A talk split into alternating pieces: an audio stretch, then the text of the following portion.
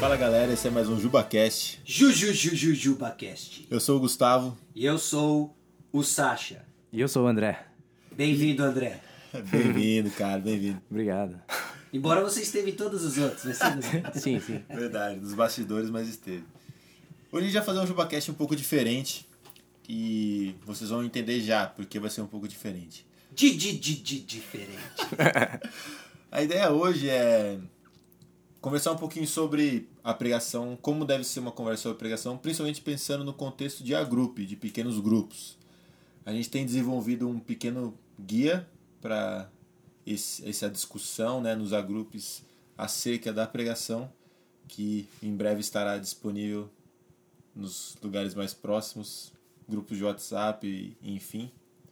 Mas a ideia é, através desse guia, entender como a gente pode conversar sobre a pregação e tirar é, aplicações práticas sobre o que foi ensinado na pregação. É, desmistificar né, o lance da, da conversa sobre pregação. Né? Eu espero que no final desse JubaCast você fale assim, ah, então é isso? Ah, isso aí eu sei fazer. E é, é justamente essa a ideia. Né? É.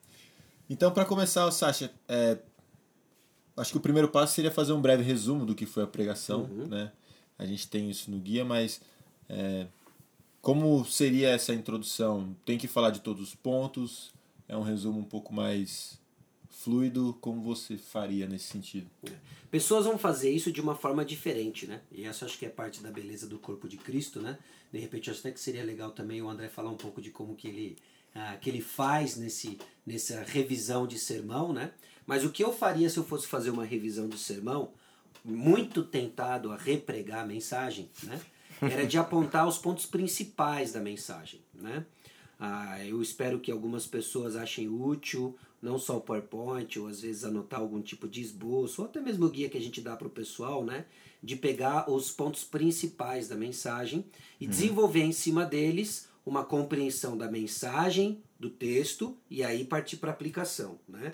Então lembra que a pregação ela vai cumprir alguns objetivos, mas ela não vai comprar ela não vai cumprir todos os objetivos que o ministério da palavra faz na nossa igreja. Né?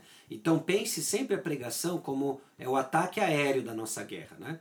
Então são é o envio das bombas, elas, elas, ela destrói, ela tem o seu impacto, mas ela não tem precisão.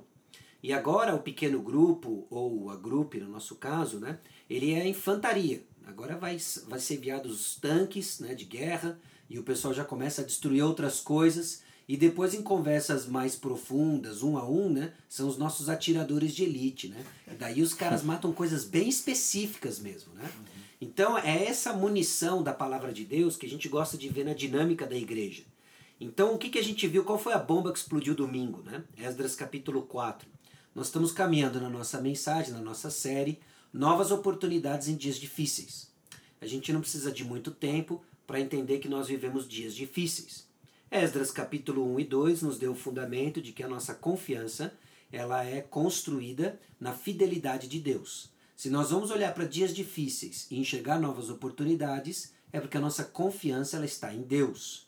Como que a nossa confiança está em Deus, Esdras capítulo 3? Porque ela é vista numa adoração obediente.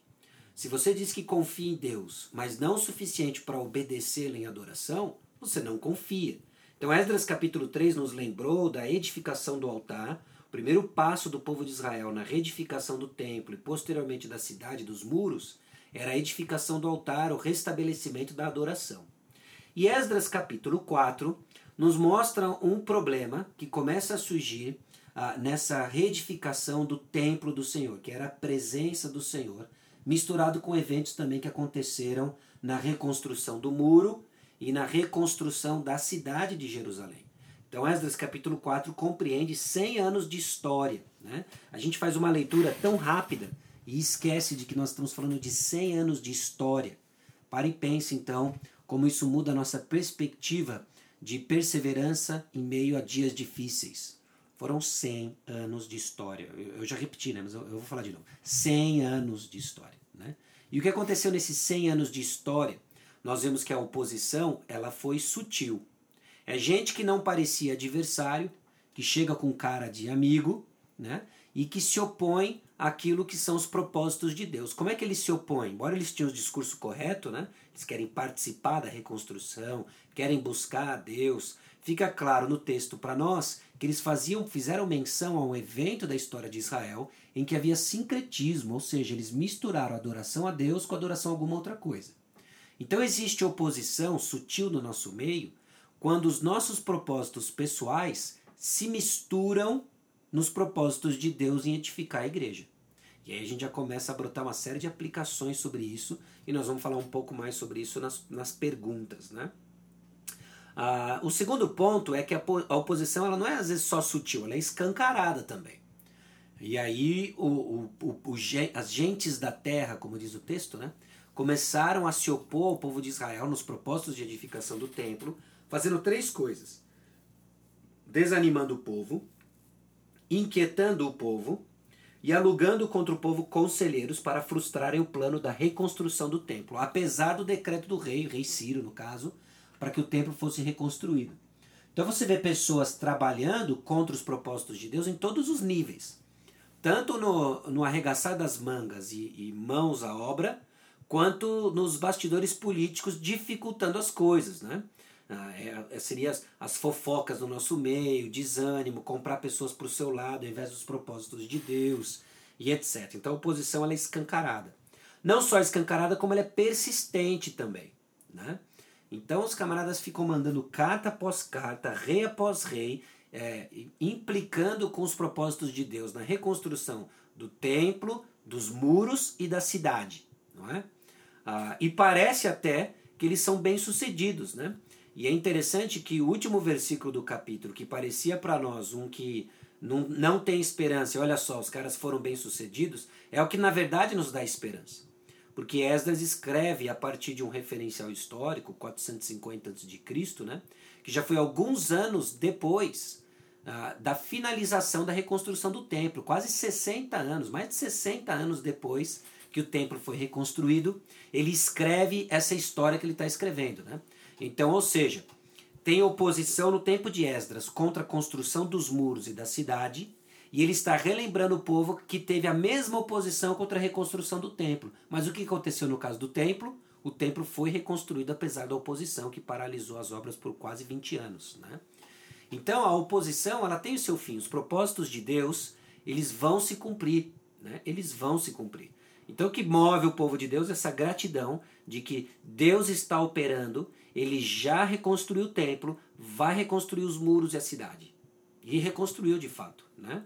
E no nosso caso, né, Jesus Cristo venceu a morte, o túmulo está vazio, oposições virão, e como é que nós vamos reagir? Com fé, porque um dia, um dia, todo joelho vai se dobrar e toda língua vai confessar.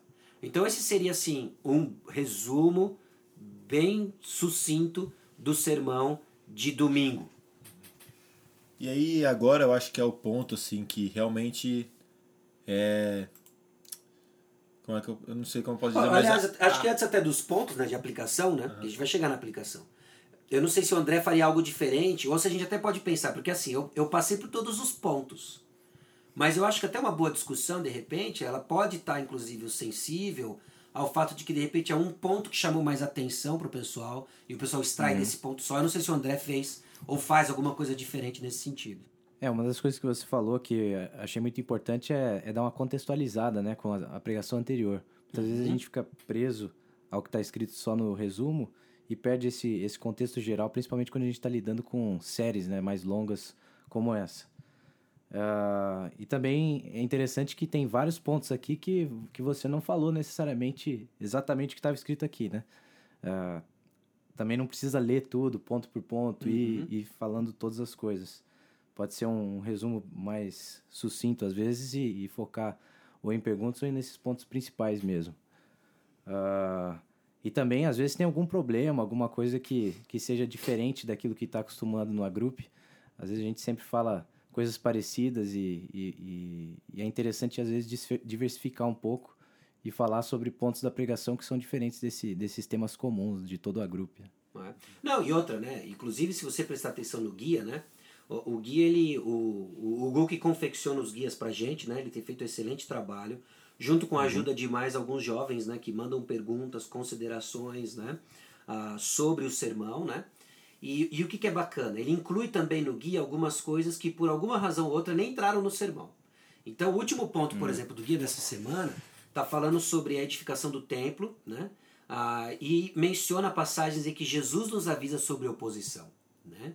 Então tem passagens ali que de repente poderiam ser exploradas que o próprio sermão não explorou, mas lembra, foi o um ataque aéreo, explodiu uma série de coisas, o sermão fez o seu, o seu propósito e agora entra esses tanques, né? Entram a infantaria destruindo outras coisas, vendo outras coisas que o sermão não abordou, por exemplo. É, e pode ser até algum texto outro que não está aqui, né? Um Exatamente. texto que, que mexeu com, com a pessoa que está falando, alguma coisa que é, é, ele já tenha mais familiaridade, às vezes, e, e, se aplica à situação, né? No contexto do, da pregação, que pode também ser, ser muito útil para os irmãos ali do grupo. Com certeza. E aí, partindo para a questão da aplicação, né, que aí é. Esse eu acho que é o ponto a, ser mais explorado no contexto do agrupe, né? Como o Sachi falou, a pregação ela não consegue cumprir todos os propósitos nesse sentido, né, da, da ministração da palavra. E ter um tempo para desenvolver essas perguntas e pensar em aplicações práticas, isso acho que é chave, né, para o crescimento do corpo e dos indivíduos também, né? Então, a gente sempre coloca algumas perguntas ao final do guia. É, não necessariamente você vai precisar fazer todas essas perguntas no agrupe. Você pode, mas talvez você não precise. É, talvez pensar em perguntas que sejam mais chave, né? E coisas que realmente chamaram mais atenção. E a gente vai caminhar por algumas delas até para fazer aplicações para nós mesmos, né? E entender como Deus ele quer falar conosco através daquilo que foi pregado, né? Uma das perguntas que me chamou muita atenção foi, é, foi com relação à questão da oposição sutil, né? É, que tipo de atitudes que eu posso ter que é, se opõe ao progresso do evangelho e ao crescimento do corpo, né? Às vezes a gente pensa de uma forma meio geral, né? E acho que todo mundo, assim, quando perguntado, né, você se opõe, todo mundo vai falar não, né? Mas a verdade é que todos nós, em algum momento e com determinadas atitudes, nós nos opomos àquilo que Deus coloca pra gente na palavra dele, né? E isso se apresenta de forma sutis, realmente. Então, oportunidades que eu vejo para servir, eu deixo de servir amar as pessoas e isso se apresenta de diversas formas, né?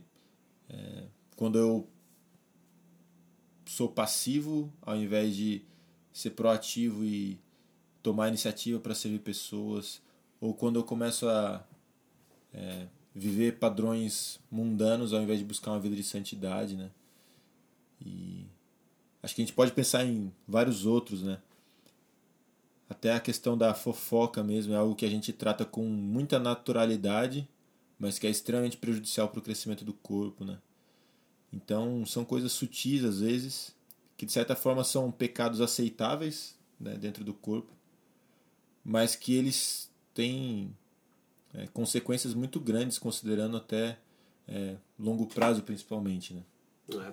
O, o que me chamou bastante atenção também, conforme até desenvolvia o, a, a minha a, a, compreensão do texto, né, os, os pontos do sermão e etc., né, era justamente essa atitude do pessoal que chega aí todo ah, sutil, né, querendo ajudar na reconstrução do templo, a resposta abrupta e séria e direta né, de Zorobabel, Jesus, os outros líderes, né, de que não, esse trabalho é nosso, e você fala, pô, qual, qual dos caras né, que não deixa o pessoal ajudar e tal. E aí começa a ficar bem claro pela reação com que eles desenvolvem quando eles escutam uma resposta que eles não querem. Né? Uhum. Então veio à tona, deixa de ser sutil e passa a ser escancarado quando algo vai contra os seus propósitos. Né? Então, se você estivesse trabalhando para os propósitos de Deus, eles teriam entendido isso, né? Aliás, a atitude seria diferente, né? Mas então a nossa reação mostra muito isso, né? Se é um propósito de Deus ou pessoal. E Deus ministra isso de uma forma soberana, né? Ele nos faz esperar por vezes, né? Ele faz com que coisas sejam mais lentas do que nós gostaríamos, ou que coisas não são no mesmo padrão de qualidade e excelência que a gente gostaria, né? E aí nosso coração começa a remoer com aquilo, né? E aí você não está percebendo o que Deus está fazendo. Deus não está cumprindo os seus propósitos, nossos propósitos, né? Ele está comprometido com os propósitos dele. né? que é edificar a igreja, nos ver transformado. Por isso, inclusive, que ele não nos dá muitas vezes o que nós queremos ou desejamos. Porque ele está forjando em nós aquilo que ele quer, né? o caráter de Cristo. É Deus trabalhando. Né? Então, as perguntas e as reflexões que tem, é, a gente também pode sempre estar tá pensando nas pessoas que estão ali ouvindo. Uhum. Eles têm os contextos deles, um estuda, outro trabalha. É, cada contexto vai poder ser aplicado isso, né? Essas, essas questões todas que estão aqui de fofoca, passividade, isso tudo pode, pode acontecer na vida das pessoas de, de maneiras diferentes. E é fundamental para quem estiver trazendo o estudo de estar tá atento a essas coisas e tentar fazer com que as pessoas realmente reflitam no seu dia a dia. E, e é interessante que quando isso acontece, até depois quando vem na parte de versículo, é, de pedidos, de oração e tudo mais, muitas pessoas acabam pedindo coisas assim, né? Que eu pare de ser tão passivo nessa área, ou pare oh, de. Aí é fantástico. É, aí quer dizer, o estudo realmente está tá mexendo até com aquilo que a pessoa está pedindo e está desejando fazer, né? Uhum. E, e interessante isso, né? O André tocou num ponto legal aí sobre aplicação, né? É, como, é que, como é que a gente pode pensar a aplicação, né? Você pode pensar a aplicação em termos das áreas ali representadas, né? Então, trabalho, é, trabalho, escola, né? a questão de casa, né? respeitando as categorias etárias que ali existem. Então você tem jovens, você tem pessoas na meia idade, você tem pessoas idosas, né? Então são aplicações diferentes para essas faixas etárias. Você tem homem ali, você tem mulher, você tem casado, você tem solteiro, você tem casais sem filhos, casais com filhos, filhos pequenos, filhos mais velhos, filhos que já saíram de casa, você tem ali avós. Então você pode pensar essas categorias que são um pouco mais comuns, não tem nada de errado de pensar nisso, obviamente, né? É onde as pessoas estão. Ou a gente pode pensar também categorias no outro nível, em nível espiritual, por exemplo, que daí abrange todas elas. Ah, vamos falar sobre o desanimado. Quem são no nosso meio são aqueles que estão desanimados. Ou quem são aqueles que estão entrando num padrão de endurecimento do coração. Quem são aqueles que se encontram fracos espiritualmente, né? Então, categorias espirituais, elas tendem a ser um pouco mais amplas na sua aplicação, né? E pega todo mundo, né? Ah, e é aí que vai dar o teor do grupo, né? Essa honestidade do pequeno grupo, né? Essa honestidade de onde, ah, como que a palavra nos encontra e como que ela se aplica onde nós estamos, né? Então, é, se a gente está falando agora de gente desanimada, como que Esdras capítulo 4 encontra aqueles que estão desanimados, né? Bom, se a origem do desânimo é porque a igreja não é aquilo que eu esperava que ela fosse, pronto, aí você já tem aí. Então calma aí. Nosso desânimo pode ser que a gente está não engajado na edificação da igreja, mas a gente está engajado nos nossos próprios propósitos, por isso que a gente está desanimado. Então tem correções para fazer. Uhum. Né? Ou nós estamos desanimados porque nós estamos enfrentando uma oposição externa muito grande. Pode ser não na tarefa da edificação da igreja, mas até mesmo uma perseguição dentro do campo do trabalho, ou, ou até que seja mesmo na edificação da igreja, uma nítida perseguição por parte de alguma autoridade, né? Essas coisas rolam, né? Então o texto ele não nos exorta, mas ele nos encoraja. Então, o mesmo texto ele exorta aqueles que estão desanimados por uma frustração dos seus propósitos, e ele encoraja aqueles que estão desanimados por uma coisa externa à igreja. Lembrando que, cara, os propósitos de Deus vão se cumprir força, garra, determinação e coragem. Né? Então, então eu não sei se alguém tem mais alguma coisa para falar. Não. Acho que é isso. É. Né? E como a gente falou, assim, é, é algo que vai depender muito do contexto, muitas pessoas estão participando, né? Pode ser que em algum grupo você fique em uma pergunta só, pode ser que em outro você faça mais coisas, dependendo da interação e de, da circunstância que as pessoas se encontram, né? E vai muito também de perceber como as pessoas estão reagindo àquilo que foi falado, né? E entender também como aplicar da melhor forma. Mas acho que é isso. Legal. Resumindo só, eu tô pensando aqui enquanto você falava, né? O que, que é bacana? Coloque o seguinte, é um, é um esboço bem simples e fácil de você lembrar. Fale da palavra, aplique a palavra e ore a palavra. Se a gente estiver focado nisso, eu tenho certeza que Deus vai usar a palavra para continuar edificando o agrupe, né? Fale da palavra, aplique a palavra e ore a palavra. É isso Legal. Aí. Muito bom. Falou, galera. Esse foi mais um JubaCast. Até o próximo. Falou. Falou.